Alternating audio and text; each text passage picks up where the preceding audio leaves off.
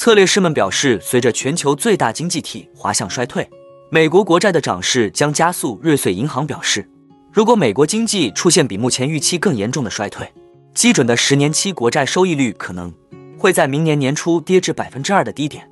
另外，美联储连续第十次加息如期落地，让避险概念再度成为市场关注热点。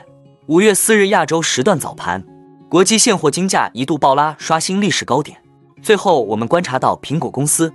将于美东时间周四公布季度收益，分析师预计结果会有些平淡。此前，该公司已表示，由于 Mac 和 iPad 销量下降，当季收入下降了百分之五。但苹果仍将提醒投资者其庞大的规模和市场力量，因为该公司将利用第二财季报告告诉投资者，董事会已授权其在股票回购和股息方面投入多少资金。这使用另一种方式表明它的业务有多赚钱。苹果公司的财报是在敲醒消费电子的警钟吗？哈喽，大家好，欢迎来到我的财经老师说，带您用宏观经济解读世界金融市场，帮助你掌握趋势，提前实现财富自由的梦想。如果你也对股市投资理财以及宏观经济市场感兴趣，记得订阅我的频道，打开小铃铛，这样你才不会错过最新的影片通知哦。那我们就开始今天的节目吧。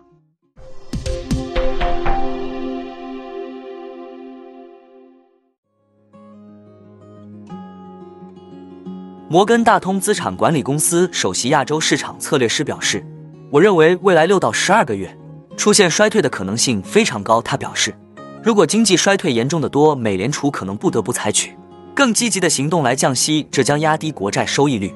投资者正在抢购主权债券。”新债网首席执行官本周表示：“目前美国出现衰退的可能性相当高。美国银行业日益恶化的动荡只是促使交易员加大压住美联储。”将在今年晚些时候降息，以拯救疲弱经济的另一个因素。由于对经济衰退的担忧，刺激了对最安全资产的需求。上周五，美国十年期国债收益率已经从三月份的高点下跌了约七十五个基点，至百分之三点三四左右。历史表明，美债收益率可能还有更大的下跌空间。他表示，市场正在发出一个明确的信息，即美联储应对通胀的努力是在打昨天的仗。美国现在非常接近或可能陷入衰退。他补充说，十年期国债收益率可能会在年底前降至百分之二点五，甚至更低。数据显示，如果美国十年期国债收益率在十二月份降至百分之二，那么以周三收盘百分之三点三五的收益率买入美国十年期国债的投资者将获得约百分之十三的税前利润。相比之下，股票策略师预测标普五百指数到年底将下跌百分之一点六。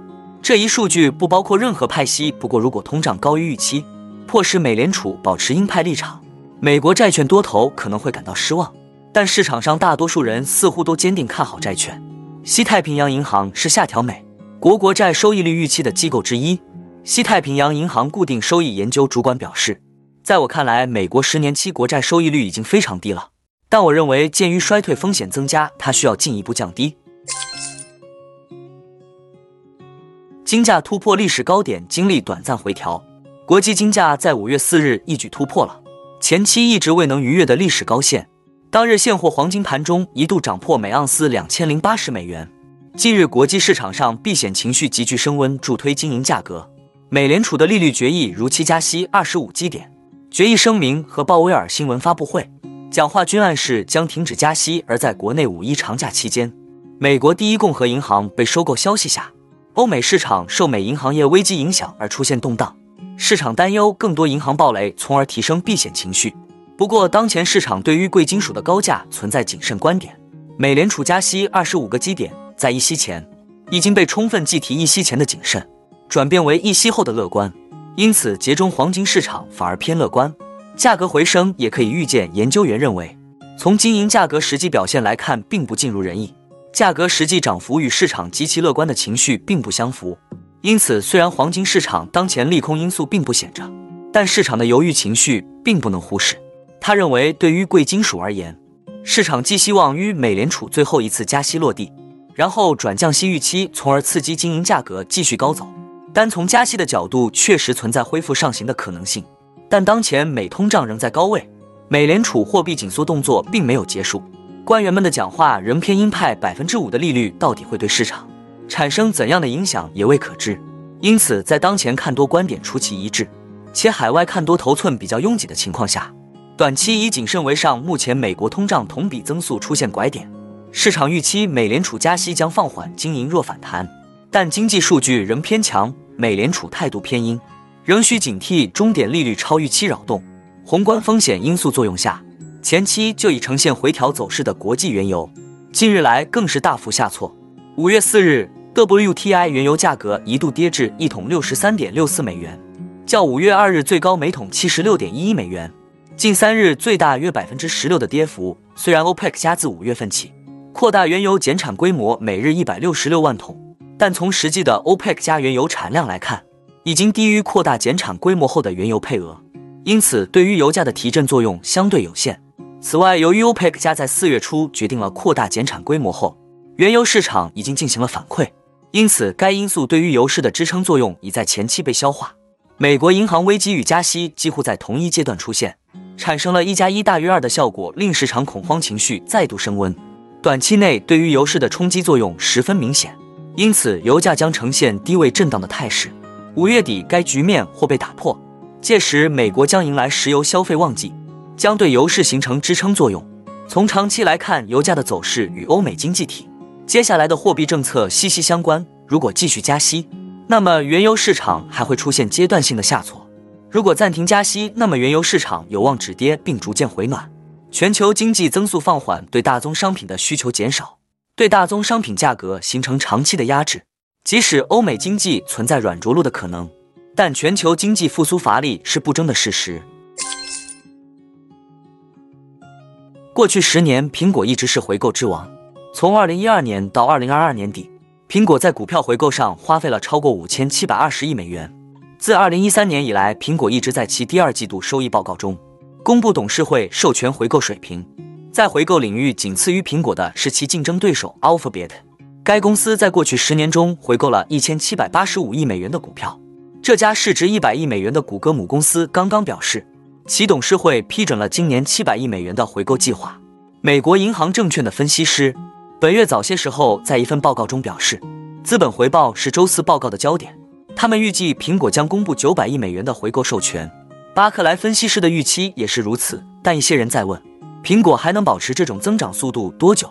巴克莱在其报告中表示，我们预计苹果将在未来某个时候。继续努力实现净现金中性。净现金中性指的是一个公司的现金与债务大致相等，在实现这一点时，董事会可以决定减缓其资本回报的步伐。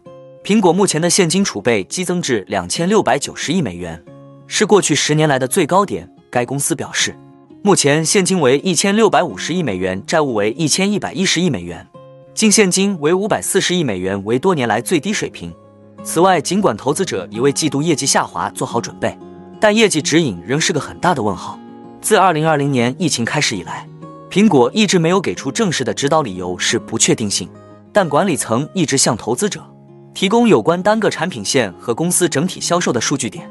一些分析师预计，六月当季的销售额将再次出现年度下滑。美国银行的 Wamsi Mohan 本周在一份报告中写道：“我们预计第三季度指引将意味着同比再次下滑。”但我们预计这将低于第二季度。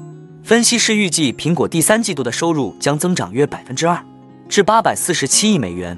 摩根大通分析师萨美什特吉表示，即使前景疲软，苹果也可能从避险仓位中受益。